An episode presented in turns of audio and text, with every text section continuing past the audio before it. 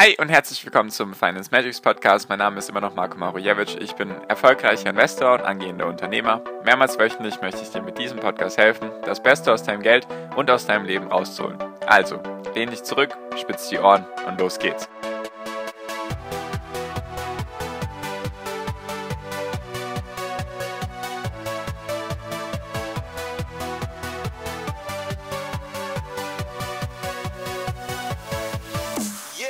Befinden wir uns gerade in einer ganz großen Blase. Wann wird diese Blase platzen? Was wird diese Blase zum Platzen bringen? Oder wird diese Blase vielleicht gar nicht platzen, weil es gar keine Blase ist? Darum geht es in dieser Folge. Deswegen hi und herzlich willkommen zum Finance Magics Podcast. Wir sind heute bei Folge 328 und ich würde gerne mal mit dir über das aktuelle Marktumfeld reden. Weil, wenn man sich das mal so anschaut, sieht man eigentlich, jeder wichtige Index ist auf dem Höchststand oder in der Nähe vom Allzeithoch. Und viele fragen sich einfach, okay, wann wird diese Blase platzen? Was wird der Auslöser sein? Und ich würde gerne einfach heute mit dir darüber reden, was könnten die Gründe sein, dass wir vielleicht gar nicht in einer Blase sind, sondern dass es in den nächsten Monaten oder vielleicht sogar Jahren noch weiter aufwärts gehen könnte. Möchte ich dir einfach mal ein Gedankenspiel durchgehen, was ich mir so gedacht habe. Deswegen lass uns auch direkt starten. Also wir fangen an erstmal wie ist das historische Mittel? Also ein bisschen, bisschen, warum könnte es gerade eine Blase sein? Was sind die Gründe dafür? Und dann auch danach die Gründe, die dagegen sprechen, dass wir uns in einer Blase befinden. Deswegen, falls dich solche Folgen interessieren und du auch in Zukunft solche Folgen interessant findest, sehr gerne meinen Podcast abonnieren und dann verpasst du eben solche Folgen nicht mehr. Genau, also, wenn wir ein bisschen zurückgehen in der Zeit, also wir machen jetzt hier ein bisschen Historie. Wenn wir uns anschauen, seit wann gibt es denn Börsen? Würde ich mal sagen, seit dem 18. Jahrhundert, spätestens seit dem 19. Jahrhundert gibt es Börsen. Und wenn man sich anschaut, wer ist da zusammengekommen, war die Börse ja logischerweise, was sie in, in der heutigen Form immer noch ist, war es einfach ein Marktplatz, wo die Leute mit einer Geschäftsidee oder allgemein einer Idee herkamen und Leute, die Geld hatten und die sollten miteinander verbunden werden. So, das war der Grundgedanke von einer Börse. Und da war es eben so, die ersten Börsen wurden, glaube ich, in den Niederlanden oder in Großbritannien eingeführt. Also das sind die ersten, sage ich mal, bekannten Börsen. Wahrscheinlich gab es davor auch schon solche Art Tauschhandel, nenne ich es jetzt einfach mal. Und diese Börsen wurden einfach von den Leuten, die Ideen hatten und Leuten, die Geld haben, wurden aufgesucht. Und das war eine relativ kleine Gruppe von Menschen, die da Zugriff drauf hatte. Dann wurde das ein bisschen größer, dann gab es das in mehreren Ländern, jedoch war es immer ein Spielplatz, sage ich mal, für die Reichen oder die, die irgendwie eine Idee hatten. Also sehr, sehr viele Leute einfach im, sage ich mal, normale Leute oder Geringverdiener oder wie auch immer man sie nennen mag, ohne jemanden beleidigen zu wollen, sondern einfach, sage ich mal, die Leute, die halt nicht zu den Reichen gehört haben, die nicht zu viel Geld rumliegen hatten, sondern einfach die normal in der Industrie zum Beispiel gearbeitet haben, letztes Jahrhundert, oder einfach auf dem, auf dem Bau oder in der Landwirtschaft, die hatten da eben schlechten Zugriff drauf.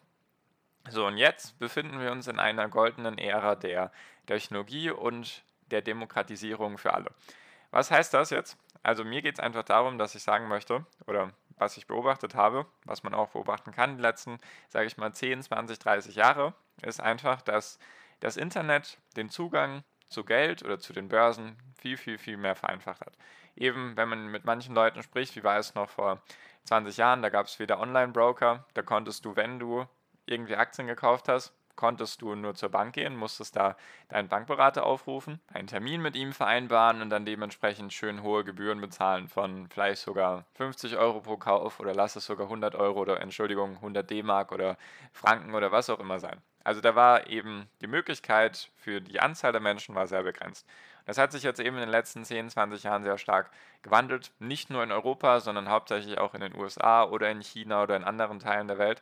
Da ist jetzt einfach durch das Internet, durch die Technologie, ist der Zugriff für alle oder der Zugriff wurde auf einmal auf viel, viel mehr Menschen erweitert. Es können auf einmal ganz normale, ganz normale Leute wie du und ich, können einfach jetzt Aktien kaufen.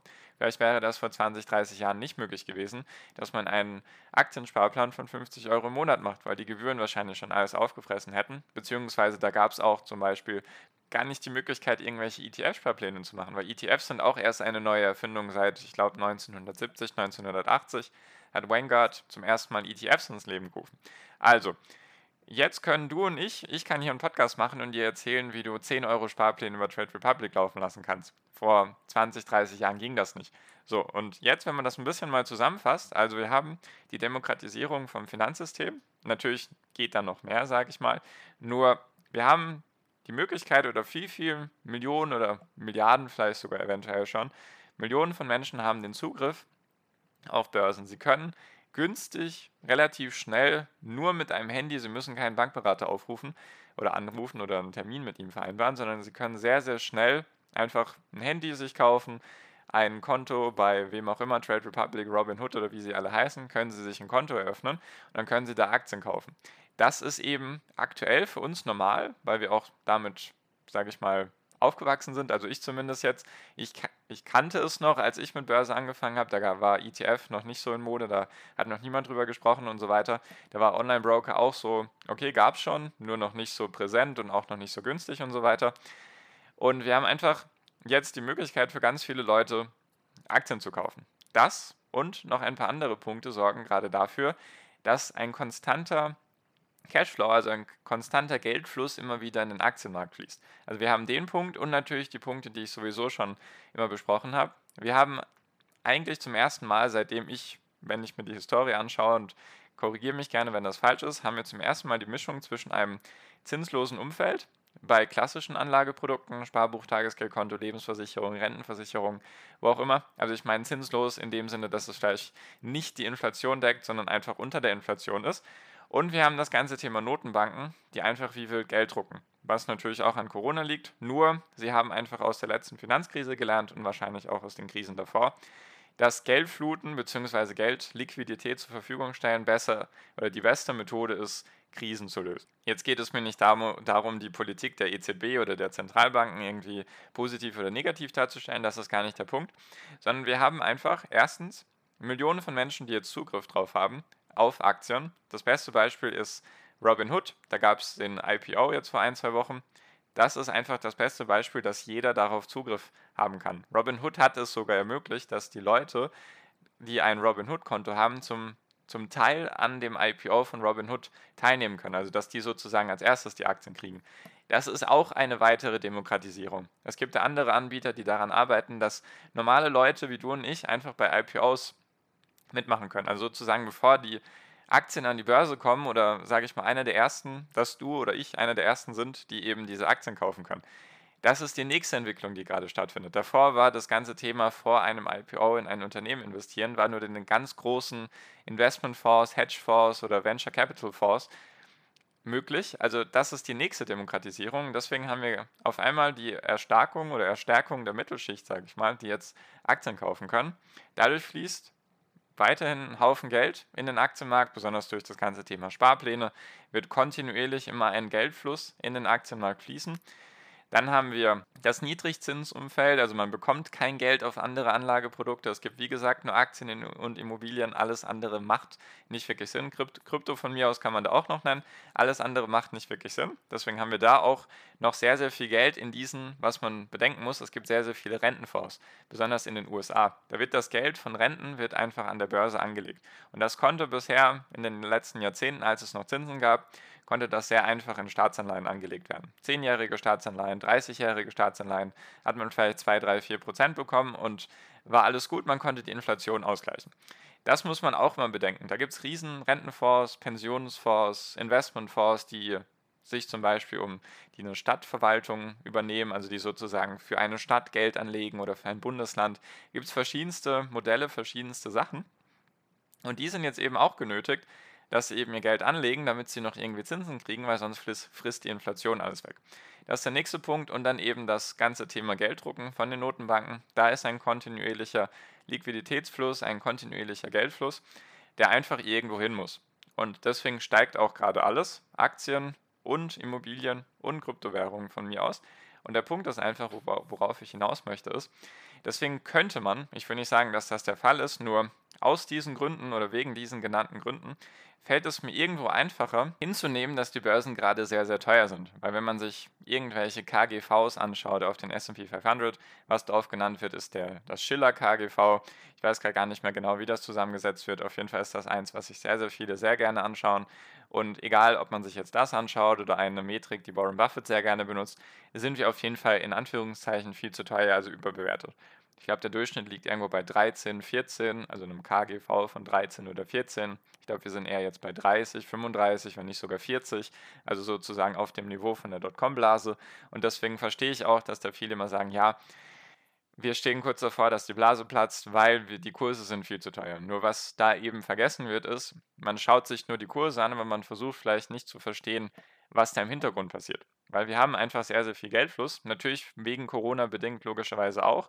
Nur davor war es auch schon die Demokratisierung mehr und mehr einfach von den, von den Börsenzugängen, dass jeder darauf zugreifen kann. Und da gibt es noch sehr, sehr viele Teile der Welt, die da einfach noch nicht Zugriff drauf haben. In China zum Beispiel eine gigantische Mittelschicht von, ich glaube, 40, nee, nicht 40, 400 bis 500 Millionen Menschen, die wahrscheinlich noch nicht alle einen Zugriff zu der Börse haben, die dann auch noch ihr Geld investieren können. Dann die ganzen Länder wie Indien, Südostasien, Südamerika, da ist noch was am Kommen. Habe ich auch schon ein paar Folgen dazu gemacht, dass da auch das Wirtschaftswachstum am stärksten ist und dann, wenn die Wirtschaft wächst, logischerweise bleibt dann auch was hängen, was man investieren kann, rein theoretisch. Und deswegen könnte es sein, natürlich, dass wir uns in einer Blase befinden, definitiv. Nur mein Punkt ist, wenn sich alle darüber einig sind, dass es eine Blase ist, dann könnte es auch das andere sein. Also dann könnte es auch das Gegenteil sein, dass es sozusagen keine Blase ist. Einfach weil, wie gesagt, ganz viele Leute auf einmal Zugriff drauf haben. Ich hätte zum Beispiel vor 20 Jahren keinen Podcast machen können, da hätte ich viel, viel mehr Geld haben müssen, damit es sich überhaupt lohnt. Ich hätte auch nicht die Zuhörer haben können, wegen dieser Technologie jetzt mit Podcasts und so weiter. Hätte ich auch nicht haben können und deswegen ist da jetzt einfach sehr, sehr viel mehr Geld im Umlauf, irgendwie so ein ganzen Thema Sparpläne, weil die Gebühren fast nicht mehr existent sind. Dann das ganze Thema Niedrigzinsumfeld, was sich höchstwahrscheinlich auch erstmal nicht verändern wird. Vielleicht erst 2023 hat die Fed gemeint, wollen sie ein bisschen die Zinsen erhöhen. Das kann rein, rein theoretisch sein, du willst dann auch nicht so hoch gehen, meiner Vermutung nach, dass eben da auf einmal jetzt alle wieder in Staatsanleihen reingehen. Dann das ganze Thema Gelddrucken von den Notenbanken. Die haben eben aus ihren Fehlern gelernt in der Finanzkrise, drucken jetzt eben mehr Geld. Und einfach wegen diesen Punkten, wegen der Technologie, wegen der Alternativlosigkeit, wegen dem Gelddrucken und so weiter, Demokratisierung des Geldsystems, ist einfach sehr, sehr viel Geld im Umlauf, was kontinuierlich jeden Tag, jeden Monat, jedes Jahr weiterhin in die Börsen fließt oder in den Aktienmarkt fließt. Und deswegen bin ich ein bisschen beruhigter, einfach aus diesen Gründen, natürlich darf das jeder sehen, wie er es möchte, bin ich ein bisschen beruhigter mit den aktuellen Bewertungen, weil ich wüsste jetzt auch nicht, selbst wenn ich sagen würde, die Börse ist zu teuer, wohin denn mit meinem Geld? Weil ich möchte nicht, dass die Inflation mein Geld auffrisst und dann gehe ich doch lieber das Risiko in Anführungszeichen ein und investiere in qualitativ hochwertige Unternehmen, die dann dementsprechend für mich eine gute Rendite erwirtschaften langfristig gesehen. Und deswegen wollte ich das einfach mal mit dir teilen. Würde mich natürlich deine Meinung dazu interessieren. Falls du sie mit mir teilen magst, sehr gerne den ersten Link in der Podcast-Beschreibung anklicken. Das ist der Link zu meiner WhatsApp-Gruppe. Kannst du auch persönlichen Kontakt zu mir aufnehmen. Falls du irgendwie Fragen hast oder das irgendwie komplett anders sehen solltest, würde mich sehr, sehr freuen, wenn wir uns darin sehen. Ich dachte, ich teile das einfach mal mit dir. Gibt natürlich noch andere Gründe, die für eine Blase sprechen, gegen eine Blase sprechen. Aber ich wollte einfach mal auch die andere Seite der Medaille beleuchten. Weil wenn man nur, sage ich mal, Finanzmedien liest, dann heißt es eigentlich gefühlt täglich, ja, die Blase muss platzen. Die Frage ist nur, ist es wirklich eine? Und wenn ja, wann wird sie platzen? Weil wenn sie in zehn Jahren platzt, werden die Leute trotzdem sagen, ich habe es euch ja gesagt, dass es eine Blase ist, nur in diesen zehn Jahren könnte man auch rein theoretisch noch gut Geld machen. So, das jetzt aber dazu. Deswegen danke dir für deine Aufmerksamkeit bisher. Ich bin jetzt fertig mit dieser Folge und wünsche dir jetzt wie immer noch am Ende einen wunderschönen Tag, eine wunderschöne Restwoche. Genieß dein Leben und mach dein Ding. Bleib gesund und pass auf dich auf und viel finanziellen Erfolg dir. Dein Marco, ciao, mach's gut.